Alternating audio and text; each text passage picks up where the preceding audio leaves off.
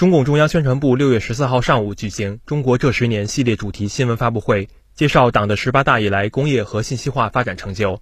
发布会上，工业和信息化部副部长辛国斌介绍，从二零一二年到二零二一年，工业增加值从二十点九万亿元增长到三十七点三万亿元，年均增长百分之六点三；制造业增加值从十六点九八万亿元增加到三十一点四万亿元，占全球比重从百分之二十左右提高到近百分之三十。十年来，我们着力做强、做优、做大制造业，制造业综合实力和国际影响力大幅提升。从2012年到2021年，